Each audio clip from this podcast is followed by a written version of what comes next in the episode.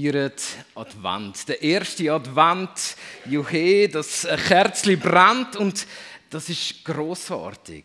Ähm, ich liebe Adventszeit. Ich liebe ähm, alles, was dazugehört. Ähm, ich liebe das Essen, wo einfach jeden Tag festlich sein und man sich nicht stören muss daran. Ähm, ich liebe Lebkuchen. Ich liebe alles, was dazugehört. Und, aber mir geht es da schon zum Glück ein bisschen früher als dir ganz anders. Ich liebe auch die Geschichte hinter dem Advent.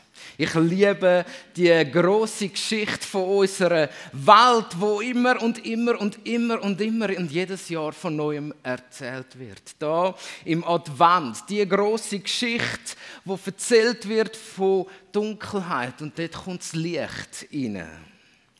Das ist etwas, wo, wo mich antreibt, überhaupt zu leben, dass in die Dunkelheit Licht kommt und, ähm, und dass man das jedes Jahr feiert, das ist für mich überhaupt nicht störend. Im Gegenteil, ich äh, empfinde das eher so, ähm, Advent ist wie ein gutes Buch, das man gerne nochmal liest oder noch viel besser wie ein äh, Pack Gummibärli, wo man auch nach dem 10. Kilo nicht leid wird, wenn man morgen aufsteht und, und es lacht einem ein äh, offenes Pack Gummibärli an, ähm, was gibt es Schöneres als reinzulangen und sich erfahren freue jetzt daran. So ist Advent für mich. Advent ist wie gute Freunde, man wird nicht leidsig sehen. Advent ist wie die Liebe selber. Ähm, zum Glück hört es noch nicht auf. Ähm, es ist die große Geschichte von Dunkelheit und Licht. Und ähm, wenn man von grossen Geschichten redet ähm, und von guten Büchern, ähm, ich habe mir wieder mal gegönnt. Die Bücher zu lesen. Das ist Herr der Ringe. Ähm, zum dritten Mal lese ich das Buch und ähm, es gibt einen Abschnitt da drin, wo wunderbar zum Advent passt. Und ähm, Nein, ich erzähle zuerst kurz. Für die, ich merke, das ist ähm, vor 15 Jahren hat das jeder, absolut jeder kennt und vielleicht ist das ja heute gar nicht mehr so. Ähm, Herr der Ringe erzählt die große Geschichte, wenn Dunkelheit unbemerkt am Wachsen ist. Während ähm, in fernen, fröhlichen Ländern das Leben einfach weitergeht. Und es erzählt die große Geschichte von der Hoffnung in der Dunkelheit, vom Licht, wo in die Dunkelheit könnte reinkommen, wenn es nur gelingen würde, den einen Ring, wo alle Macht drin ist, zu vernichten. Und, ähm, und es hat einen unglaublich schönen Start. Und, und ich, ich denke, ich sage das manchmal zu Gott. Ähm, ich würde sehr gern ähm, im Himmel, dass es so ein ähnlich ist wie, wie im Auenland. Das Auenland, das ist der Ort, wo die Hobbits leben. Die Hobbits, ein Volk, das es nicht in der Realität gibt. Irgendeine Mischung zwischen Zwergen und Menschen aber irgendwie mit einem besseren Gemüt. Hobbits sind den Schweizer sehr ähnlich. Sie reden gern ähm, über Essen und über all die schönen Sachen, ähm, sind unzufrieden, wenn das Leben nicht genau so läuft, wie sie sich gewöhnt sind. Ähm, und dort ähm, kann ich mich manchmal auch drin finden. Und einer von diesen Hobbits, ähm, durch Zufall oder Fügung, ähm, das lässt das Buch am Anfang mindestens noch offen, ähm, gelangt er in den Besitz von dem Ring, wo alle Macht drin hat. Und irgendwann fängt er an zu verstehen, was für eine schlimme Geschichte sich außerhalb von seinem schönen Auenland abspielt. Und er redet ähm, mit dem weisen Mann Gandalf darüber. Und der Gandalf ähm, sagt folgendes. Aber gestern Abend habe ich dir von Sauron, dem großen, dem dunklen Herrscher erzählt. Die Gerüchte, die du gehört hast, sind wahr. Er ist wieder erstanden. Er hat seinen Sitz im Düsterwald verlassen und in seine alte Festung zurückgekehrt, in den dunklen Turm von Mordor. Den Namen habt ihr selbst als Hobbits schon gehört.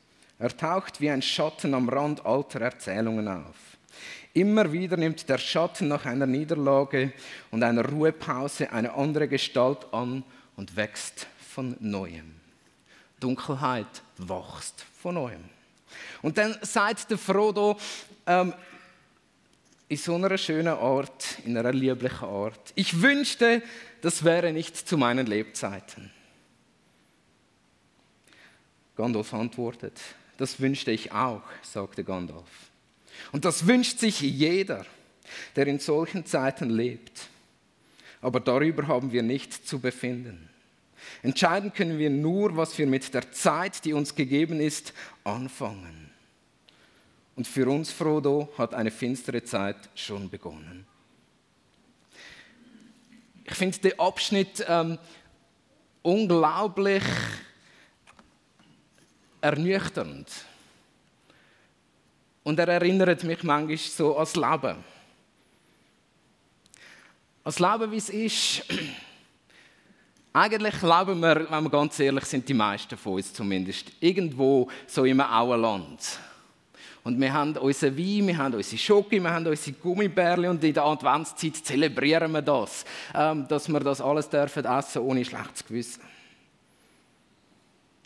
Aber irgendwo merken wir, dass es eine dunkle Welt gibt da außen und das Dunkle, wo sich irgendwie nicht aufhalten lässt und wächst und eine Gestalt annimmt, die wir irgendwie nicht beurteilen können.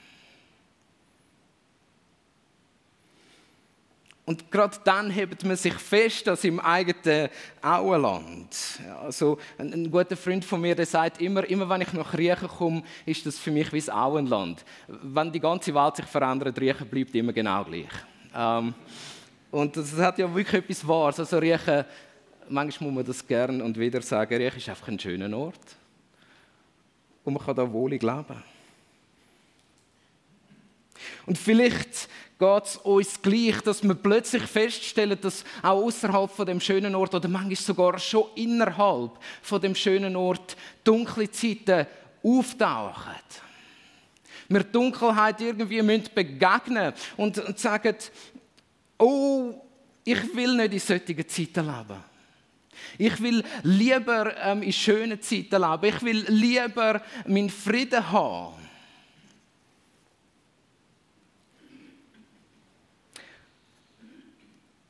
Und genau so, wie der Gandalf das dann so schön sagt, über das haben wir nicht zu befinden, ob wir in diesen Zeiten leben oder nicht. Aber wir leben in solchen Zeiten. Die Welt hat sich in Filmen verbessert. Das darf man sagen.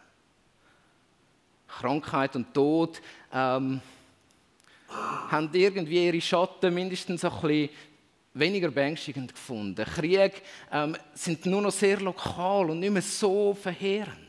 Aber trotzdem leben wir in einer Welt, wo das Böse ganz sicher nicht kleiner geworden ist. Wo der Egoismus ähm, manchmal noch mal sichtbarer wird.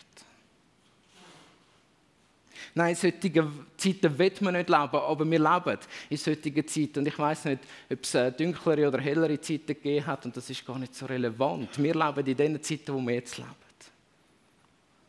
Und da kommt der Advent rein, und der Advent, ähm, der wird genau als das, sich parat machen in der Dunkelheit auf das Licht, das kommt.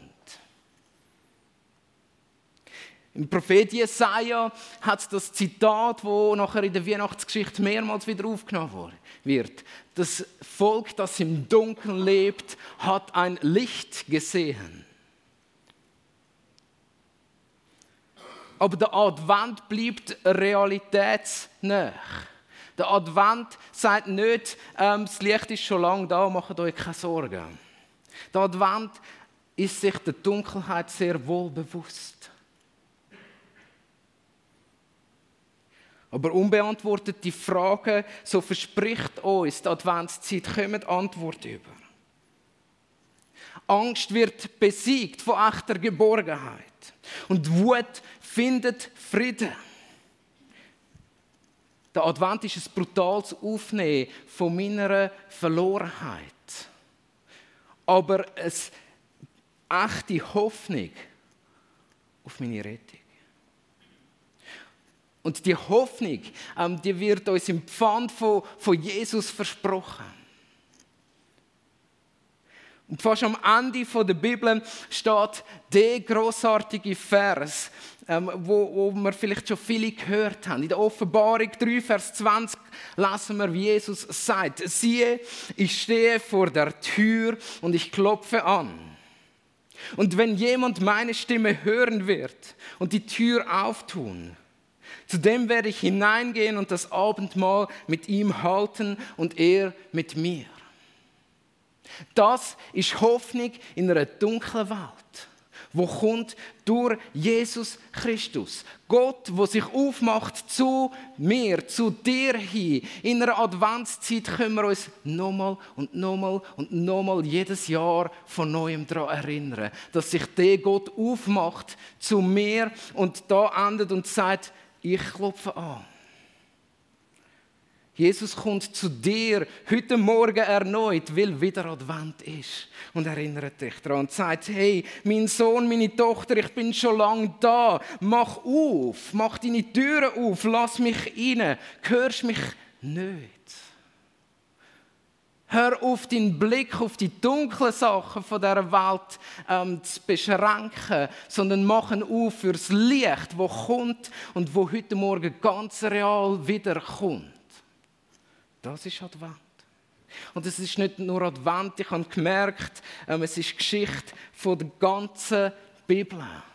Fast jede Geschichte, wo uns erzählt wird da drin, fast jede Tatsache, wo uns erzählt wird, hat genau das drin. Dass Jesus oder Gott kommt zum Mensch und klopft an. Ganz am Anfang, erstes Buch Mose, so auf der dritten Seite. Adam und Eva haben fürchterlich gefehlt. Sie haben einen Fehler gemacht, wo Gott nicht gefallen hat. Und was tut Gott? Er kommt in den Garten und ruft nach ihnen. Lass mir Genesis 3, Vers 8 und 9. Adam, wo bist du? Komm führen, ich bin doch Gott, ich möchte Gemeinschaft mit dir haben. Der Adam kommt nicht führen oder ganz zögerlich nur, weil er weiß, dass er Gott eh nicht kann ausweichen kann. Und da wird uns das erste Mal die Geschichte erzählt, wo vielleicht viele von uns schon mehrmals erlebt haben. In meine Schande, in meine Scham, da kommt Gott rein und sucht mich. Dort, wo ich so schrecklich gefehlt habe, da kommt Jesus und klopft an am heutigen Morgen und sagt, mach auf. Ich will mit dir Gemeinschaft haben, ich will dir begegnen heute Morgen.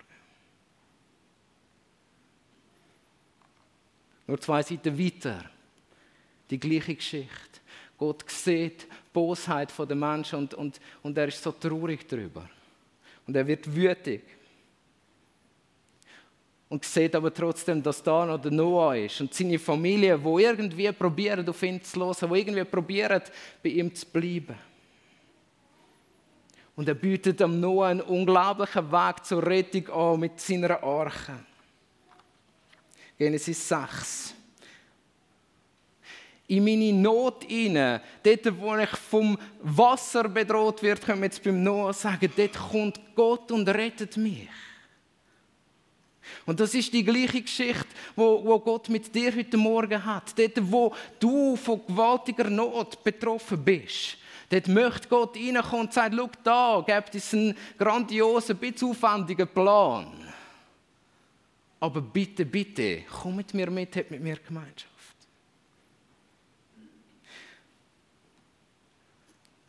Nochmal ein paar Seiten weiter in der Bibel. Ähm, könnt das die Heime gerne nachlesen. Genesis 11, eine der gewaltigsten Geschichten. Die Menschen sagen, wir wollen einen Turm bauen, einen Turm, wo Gott bis in den Himmel rauf, damit wir endlich dort sein können, wo Gott ist. Und wisst ihr, was ironisch ist an dieser Geschichte? Dass zweimal in diesen paar kurzen Versen, wo uns das beschrieben wird, zweimal kommt Gott auf die Erde und beobachtet die Leute, wie sie am Bauen sind. Er kommt zu ihnen und sucht sie. und sagt, das darf doch nicht sein, dass sie das Gefühl haben, sie müssen dort irgendwo hinbauen. Das ist Geschichte vom Advent, in der Dunkelheit von meinem Egoismus oder meinem Stolz, wo mir sagt, ich kann sein wie Gott. Sogar dort kommt Gott. Es wird uns zweimal beschrieben in dem Kapitel, unglaubliche Story. Und sieht mich und sucht mich. Genesis 15, der Abraham, er glaubt nicht mehr, dass er noch ein Kind haben kann, Gott hat ihm das Versprechen gegeben, ähm, aus dir werde ich ein großes Volk machen. Und er wird 100 Jahre alt. Ich bin mir nicht sicher, ich glaube, niemand da ist 100-jährig. Ähm, und ich bin mir aber sicher, dass ich mit 100 kein Kind mehr will haben. Aber, aber jetzt stellt euch vor, ins Alter von 100 Jahren kommt Gott und sagt, und du wirst Kind haben. Dort, wo Abraham und seine Frau ganz fest am Zweifeln sind, ob Gott seine Versprechen wahr macht. Kommt Gott und macht seine Versprechen wahr. Gott glaubt dort, wo ich keinen Glauben mehr habe.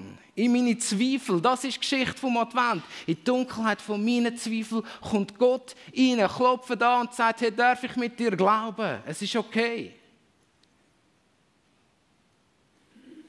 Machen wir mal ein bisschen größeren Sprung. Zweite Mose. Wir werden heute vielleicht noch fertig. Wir haben äh, die letzten Wochen ähm, immer wieder von diesen zehn gehört. Und der großartige Einstieg in die zehn. Ich bin der Herr, dein Gott, ich habe dich aus der Sklaverei frei gemacht. Ich schaue ab und zu mit meinem Sohn zum Zähneputzen ein YouTube-Video und ähm, wir haben ähm, letzte wieder neu entdeckt ähm, das Lied ähm, When You Believe und dann ist, das ist aus dem Mose-Film. Und dann sieht man so eindrücklich, das ist von Disney, ähm, wie das Volk von Israel auszieht. An diesen gewaltigen Bauten, die sie durch Sklavenarbeit gemacht haben. Und sie in die Freiheit hineinlaufen. Und auf dem Weg in die Freiheit kommt Freude auf. Also, und da wieder in die Dunkelheit von meiner Sklaverei. Wo bin ich überall versklavt in meinem Leben? Von meiner Zeit, von, von meinen Götzen, von all dem, was wir in der vergangenen Zeit gehört haben. Dort kommt Gott rein und macht mich frei, wenn ich dann will. Er klopft an bei Mose und sagt, hey, hast du nicht Lust mit mir zusammen das Volk rauszuführen aus dieser Sklaverei? Und der Mose sagt, nein, ich habe keine Lust.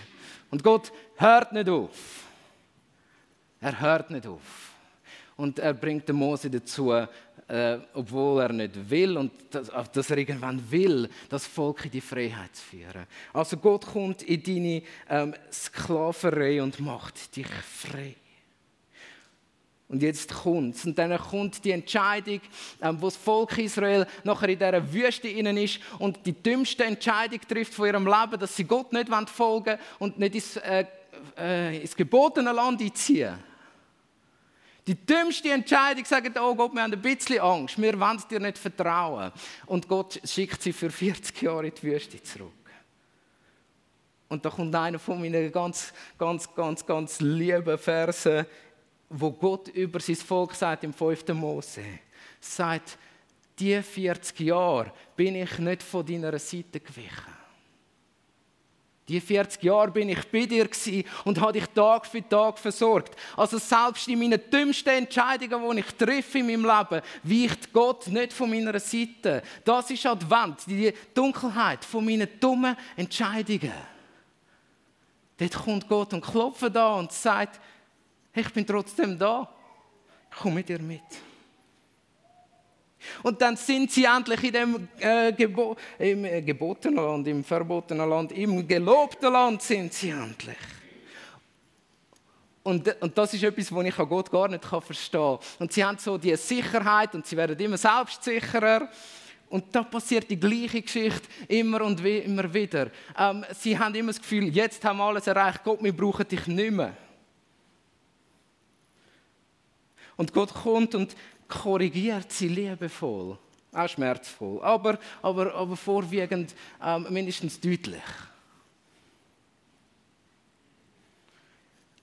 In Dunkelheit, und das ist jetzt ein bisschen vielleicht schwierig, von meiner gefühlten Sicherheit, als Schweizer vielleicht nochmal da ein extra Wort dazu, in Dunkelheit von unserer selber gemachten Sicherheit, dass wir uns ohne Probleme verteidigen können und, und, und dass wir ohne Probleme unser Essen haben und ohne Probleme unsere Freunde haben und ohne Probleme unsere Gesundheit haben. Also in meine gefühlte Sicherheit hinein kommt Gott rein und korrigiert mich liebevoll. Und manchmal auch nicht so liebevoll. Aber so, dass ich es verstehen kann. Psalm 23, ist Tal von der Todesschatten in absolute Dunkelheit. Gott kommt mit und bleibt bei mir und tröstet mich durch seinen Stab und sein Stecken. Das ist Advent, die Dunkelheit von der Todesschatten, von meinen Ängsten, von meinen falschen Entscheidungen, von allem Schlechten in meinem Leben. Dort kommt Gott mit und bleibt.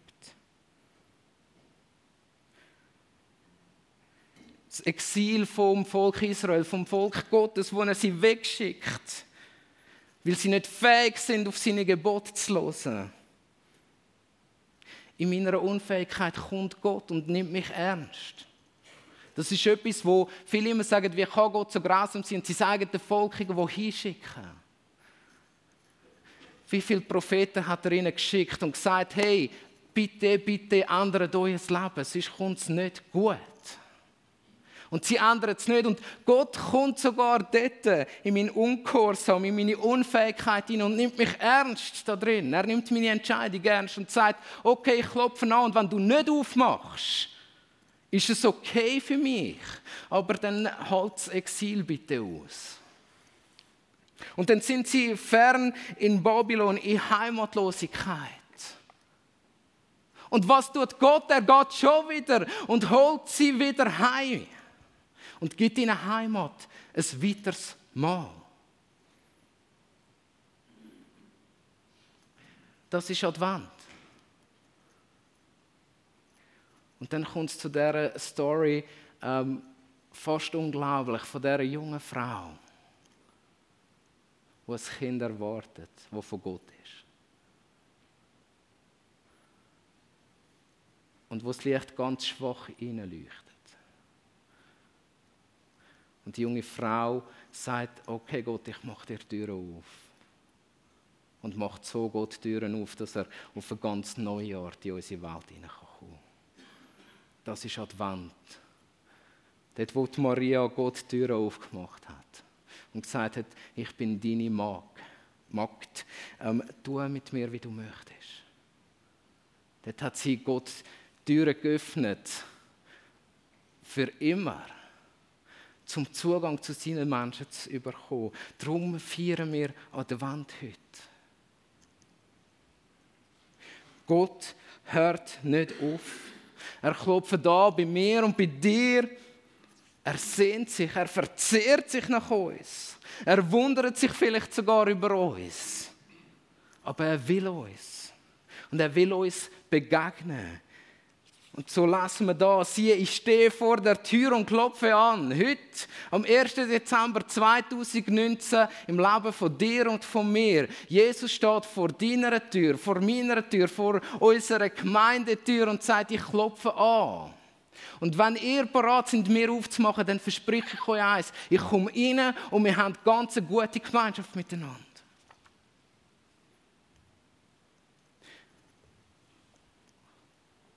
Und schaut, ich weiß nicht, ob wir, ähm, oder wie frei unsere Wahl da drin ist, aber ich denke, die be beste Art, wie wir auf diesen Vers können reagieren die aller, aller, aller, allerbeste Art, ist ähm, mit dem wunderbaren Psalmwort aus Psalm 24 zu antworten, wo viele von uns in der Adventszeit immer und immer wieder singen und wir singen es auch heute wieder.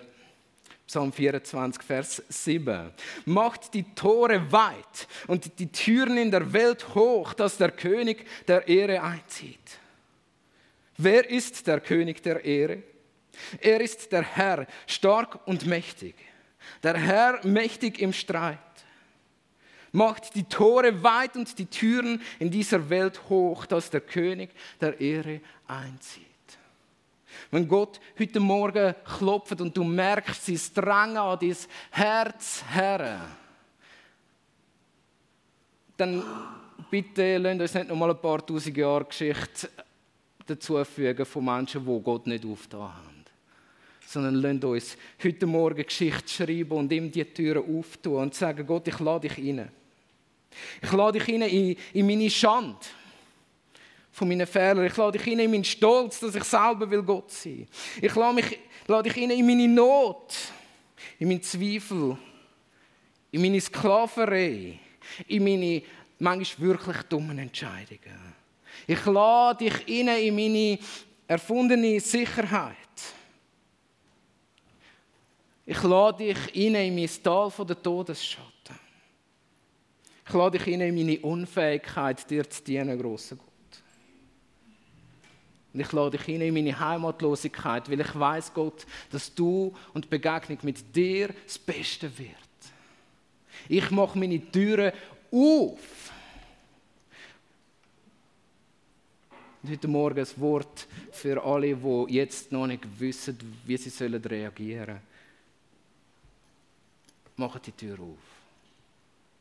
Es ist die beste und auch ähm, veränderndste Entscheidung vom Leben. Und macht sie weit auf, dass der König einzieht in euer Herz. Und wenn du heute Morgen merkst, ja, ja, ich will das, ich will die Türen auftun, aber ich weiß gar nicht so genau, wie das geht. Ähm, wir haben heute Morgen Menschen, die, die gern mit euch ähm, dem König von der Ehre Türen auftun. Ähm, sie sind vom Gebetsministry, sie werden mit euch beten. Sie werden euch helfen, wie das passieren kann, dass der König einzieht bei euch. Also, verpasst es nicht heute Morgen, Advent vollständig zu feiern und macht euch parat, um die Tür aufzutun, wenn der König anklopft. Ich bete. Großer Gott,